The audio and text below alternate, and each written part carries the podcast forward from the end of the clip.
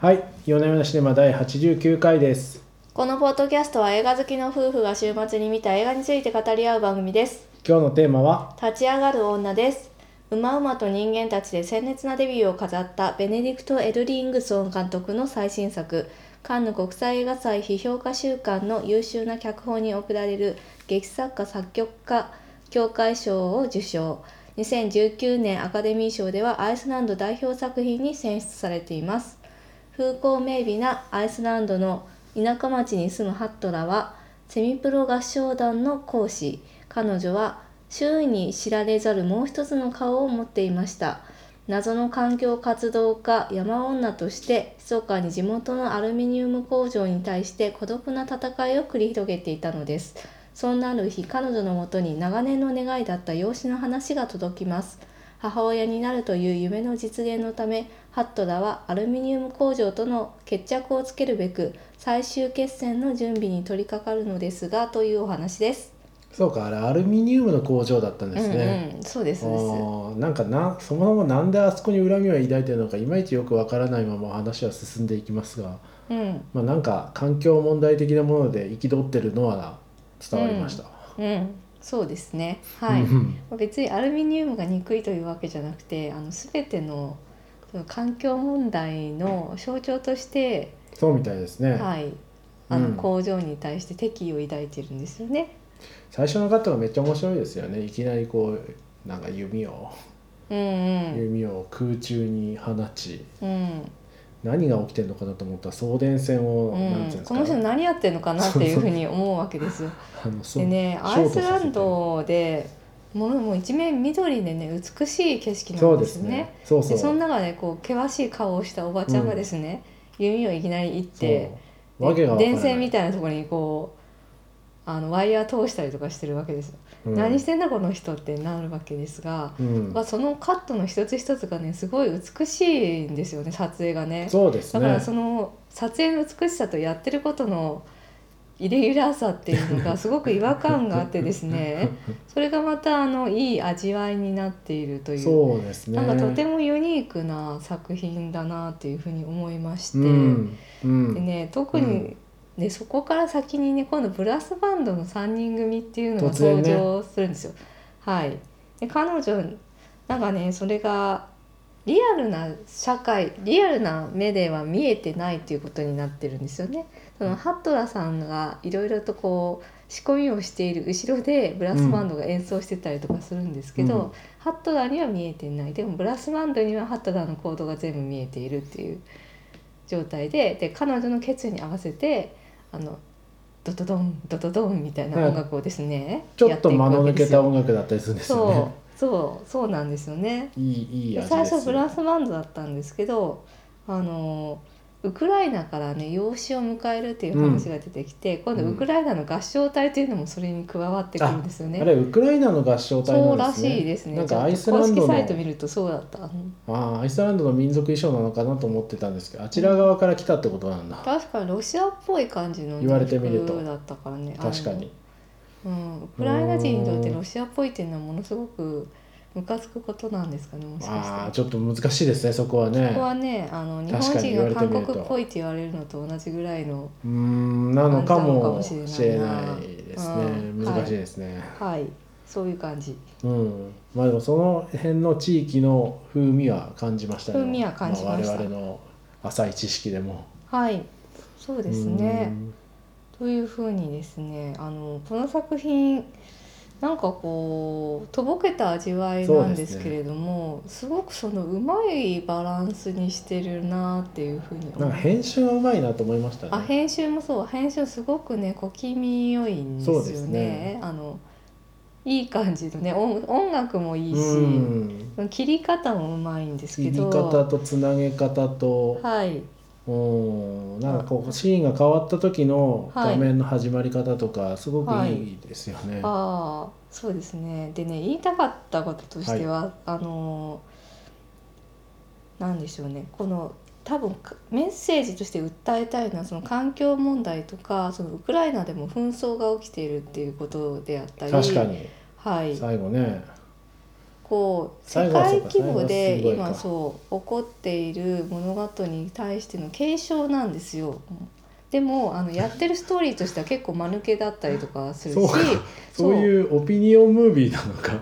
これそうだと思ったけどね。であの多分そのメッセージとしてはそうなんだけどやっているストーリー展開とか、うん。まあに関してはちょっとお間抜けなところがあってそ,、ね。のさっきのブラスバンドとか合唱隊っていうのもちょっとなんかすごくいいアクセントになっているんですよ。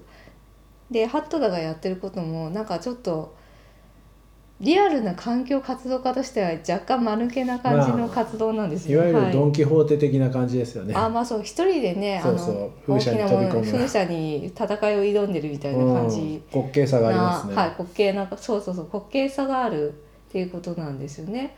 うん。なえそあのでその滑稽さとえっ、となんか訴えようとしているメッセージうん。で、でそれをこうなんかうまい具合のバランスにしていてその滑稽さの中でもなんだろうなストーリーもものすごくリアルなわけじゃないじゃないですか。あのちょっと実はあのかなりネタバレになるんで言いづらいものがあるんですけど、双子のお姉さん出てきて、はいはいはい、はい、双子のお姉さんがラストにすごく重要な役割を果たすことになる。まあそうですね。で普通だったらねそんなのねリアリティのある話だったらおかしいじゃないかっていう話になるわけですよ。まあ。でもあのこの監督さんが撮ってきた内容を見た後だとなんか全体的におとぎ話みたいな感じに見えるんですよ、うん。現代のおとぎ話として受け入れられる、だからその辺のバランスをすごくうまくとっているなっていううふうにん。思いましてちょっとでもやっぱそこがおかしいとねこんなのリアルじゃないって思っちゃうとか。まあなんかこじつけっぽいですからね、うん。まあ悪く言うと。うん、落ち度はこじつけそうね。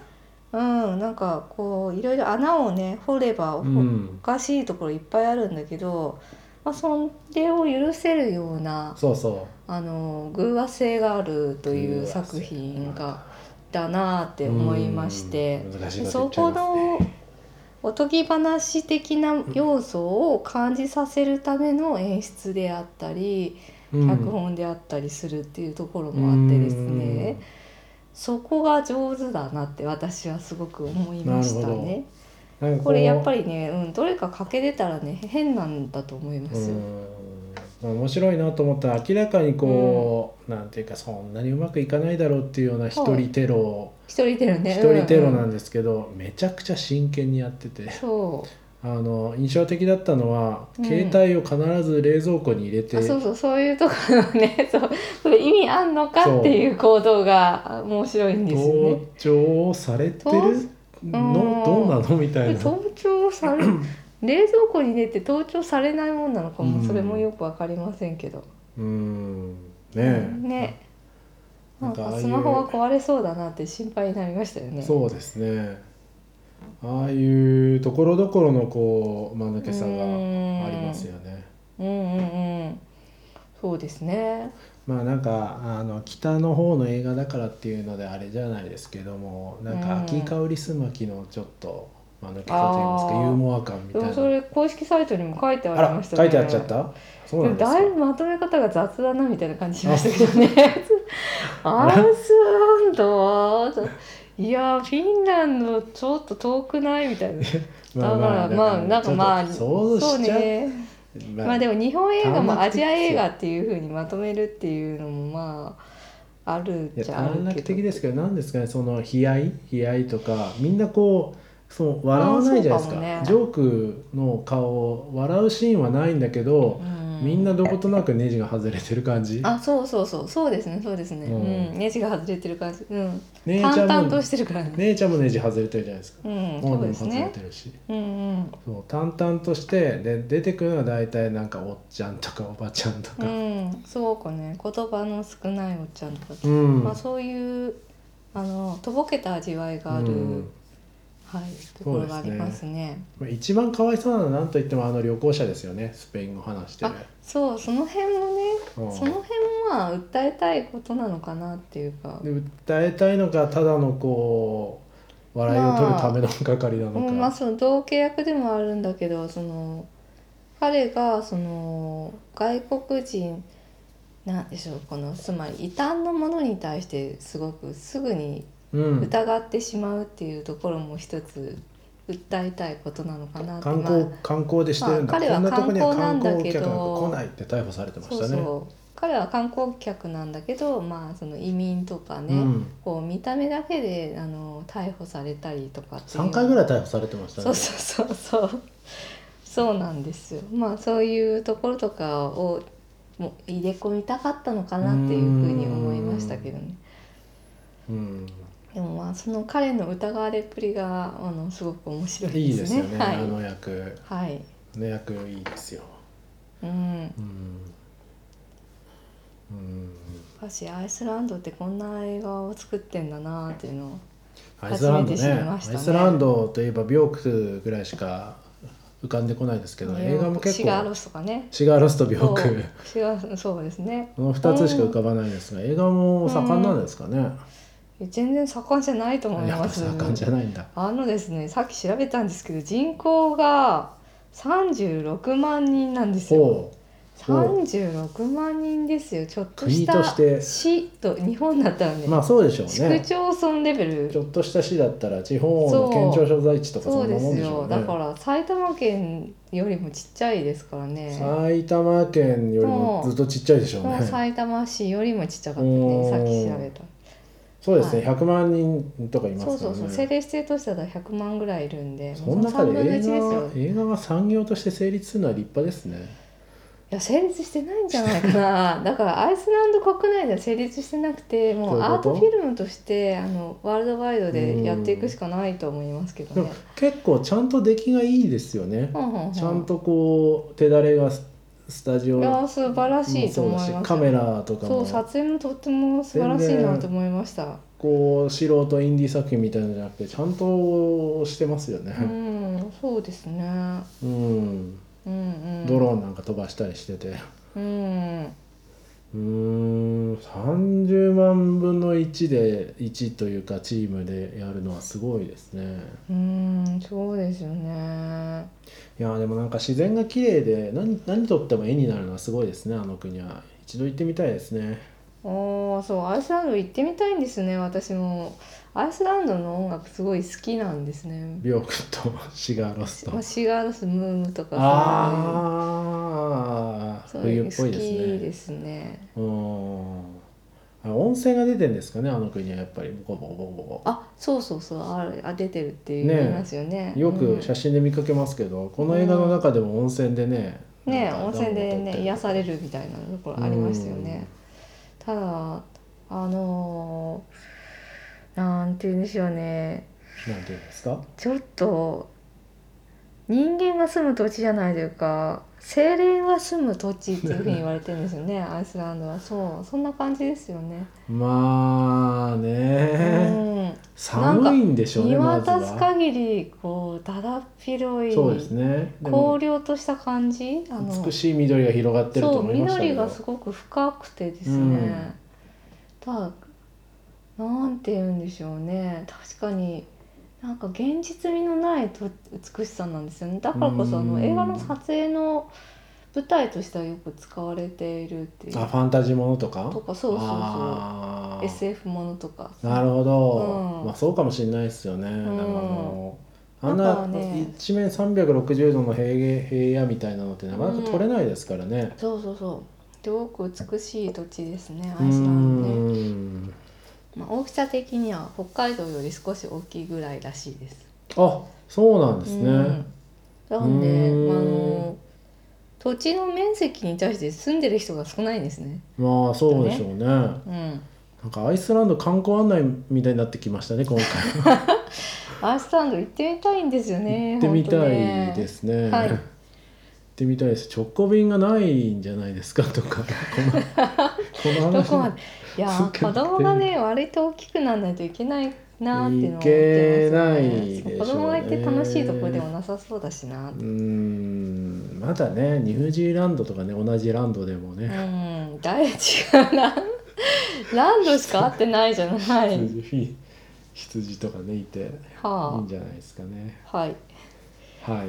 まあでもあのたし確かにアイスランドの美しい風景ってこの映画の非常にあのうん大きな要素だなと思ったんで、うん印象には残りましたね。うんはい。うん。あとは何ですかね。そのさっきこう楽団のそのうん。BGM を奏でる、BGM 係の楽団が本当に実際に登場して途中でこうねあの主人公とコンタクトうんうんうん。しして、アイコンタクトとかしてたじゃないですか、なんかあの辺はあの誘惑のアフロディーテとかあああいうーのを思い出しましたね。あーそれなんて言うんだっけな。それね。なんか手法の名前があるんですか？手法のあるんですよ。へえなんて言うんだっけ？えっ、とね「誘惑のアフロディーテ」とコロスコロスみたいな。誘惑のアフロディーテってそういうのありましたあーあまあそうか。ウディアレンがあっちの方に入ってってことね。はい。そうギリシャの楽、はいはいはい。なんかはいせなんか悲劇場の方にね行ってねうんっていううんうんウディアレンの後ろにあのギリシャのせなんていうんですか歌劇団みたいなのがやってきて、はいはい。なんか「お前この女と付き合うと破滅だぞ」みたいなことを歌ったりするじゃないですか、うんうんうん。ああいうああいうああいうのなんか久々だなと思いました、そう。ああ確かにね。名前があるんですね、えうんきうんそうですね。ーまあいいです。後でググってください、はい。後ではい。はい。はいあとは何ですかね。あのあの双子はい。ネタはネタバレなんでやめときますか？ーうん。双子双子のお姉さんが出てきますっていうところまでにしときましょうか。あで双子の役をですね。同じ主演の女優さんが演じてまして、うんでこの女優さんの演技も高く評価されて確かに上手だったんですよね絶妙にこう確かに双子っぽい違いさ。そうあの顔はまあもちろん同じ人なんですけど、あの2人が全然違う要素を持っていて表情も変わってるんですよ。なので表情であこれはどっちだっていう風に観客も分かるようになってる。うん。この辺を演じ分けているのが上手だなって思いましたうね。ん。ななんかね最初同じ人なのか違う人なのかわからなかった私の顔面認識能力では。うん、なるほど。はい。思いましたね、はい。でもなんかその何ですかねこう髪型とかメイクとかうんうん顔つきとかで、そのお姉さんはなんていうんですかねこうニューエイジと言いますかヨガとか。なんかねうん。マクロビとかなんスピリチュアルものが好きな。そうそうそうスピリチュアルなお姉さスピリんなんですよね。チュアルものが好きなはい方ですけどそういう見た目ですよねなぜか。そうそうなんですよ。この辺りもねまあ衣装さんとかもすごいなって思ういましたけど、ん。よく特徴を捉えているうなって、ん。でハットラさんの方はねあの常に眉間にシワを寄せてそうそうるみたいな真面目ですね。戦ってんでね。合唱っていうのはねほら決まったものをしっかり再現するものうーんあいやちょっと適当ななこと言ってますけど。すいません。合唱とヨガでちょっと対比させようかなと思ったけどそもそもあんまり知らなかったっていう、うん。なるほど。はい、はい。まあでもまあキャラクターがその合唱の先生っていうのとヨガの先生っていうのはやっぱなんか価値観が違いそうな感じはするじゃないですか。はい。はい。はい。そうそうですね。はい。うん、うんまあ、あとラストシーンがすごい良かったなって思いましたね。んこれねラストそのウクライナに行ってあの、うん。ニーカっていう女の子に会うんですけど、うん。その時にねあの自己紹介するんですけどうんうん。そうなんだっていうのもあったのとえっ、となんか洪水なんか洪水水害水害が起きてでいてそうですよね。で水浸しなんですよありとあらゆるとこうろが。ん。でもうバスが止まっちゃってこっから先歩いてくれっていうふうに言われてこでんなとこでねそんな乗こと言われ客ても困りますよね。そうそう荷物を片手にですね。いいいい絵なんですよね。ねではい。ハトラもニーカを抱きかかえて、うん。その水の中をねみんなで歩いていくっていう、うんで後ろに楽団たちもくっついてくるっていうところがありましてなんかねここがその沈みゆく地球の中であら。はまたそんないい話をどうぞ続けてくださあ、い。いやあノアの？ノアの箱舟から出ていく人たちみたいないねやまた。感じのなんかその神秘的なそうラストだったんですすごく絵ね。的にこうなんかこうまあ新しいうんなんか時代が開けるというか、うん。そうですね。そうですね、うん。ただただの水害を歩くんじゃなくてこうね困難を乗り越えていく感じがありましたよね。うん、そうですねすごく印象的だしその楽団たちがついていくところでまたおとぎ話感が出てですね。うん。それすごくいいラストだなって思ったんでぜひ見ていただきたいですね。このまま空港まで歩くんですかねあの人たちは。大変ですよね。どうですかね。でもあのそのうまいなと思ったらちょっと先に道が見えてんですよね。のあそうだっけ？そう。うん。しばらくこう水面が広がってるんですけどその先に道が見えていてっていうなんかちょっと希望を感じるラストになっていますうーね。んそうでしたねあそうだあれの話をしようと思ったんですよはいはい。ジョーディ・ホスターがリメイクするっていうのをさっき公式サイトでああ書いてありました。そうですね。はい。本当ですかねハリウッドリメイクされるということで。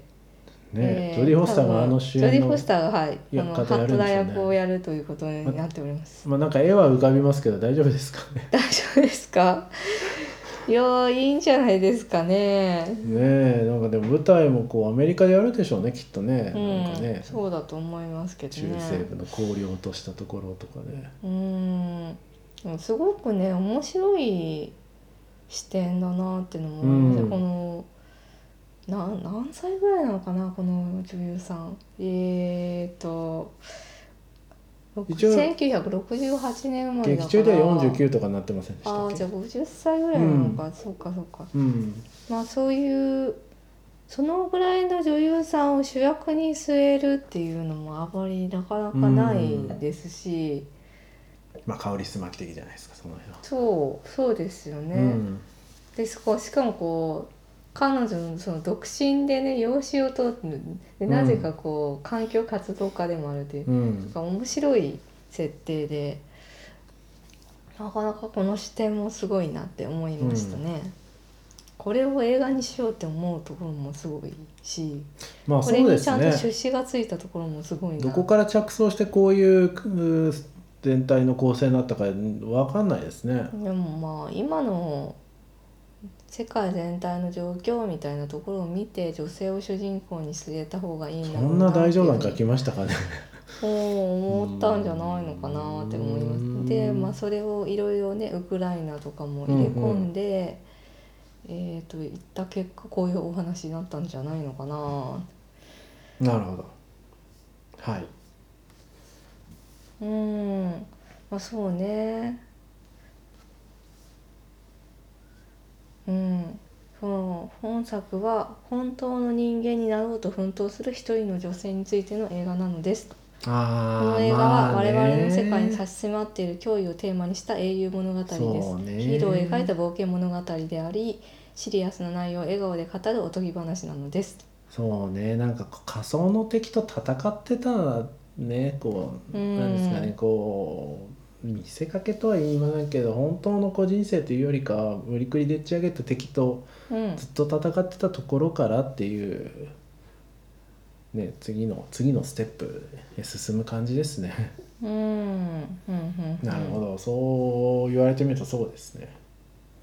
へえと思いましたね。今の今の表現公式サイトにあったんですか、はうん、監督メッセージ、あ、まあ、主人公は手つかずの野生を守る保護者でアルテミスのような存在です。うーん。母なる地球と未来の世代を救う役割を担っています。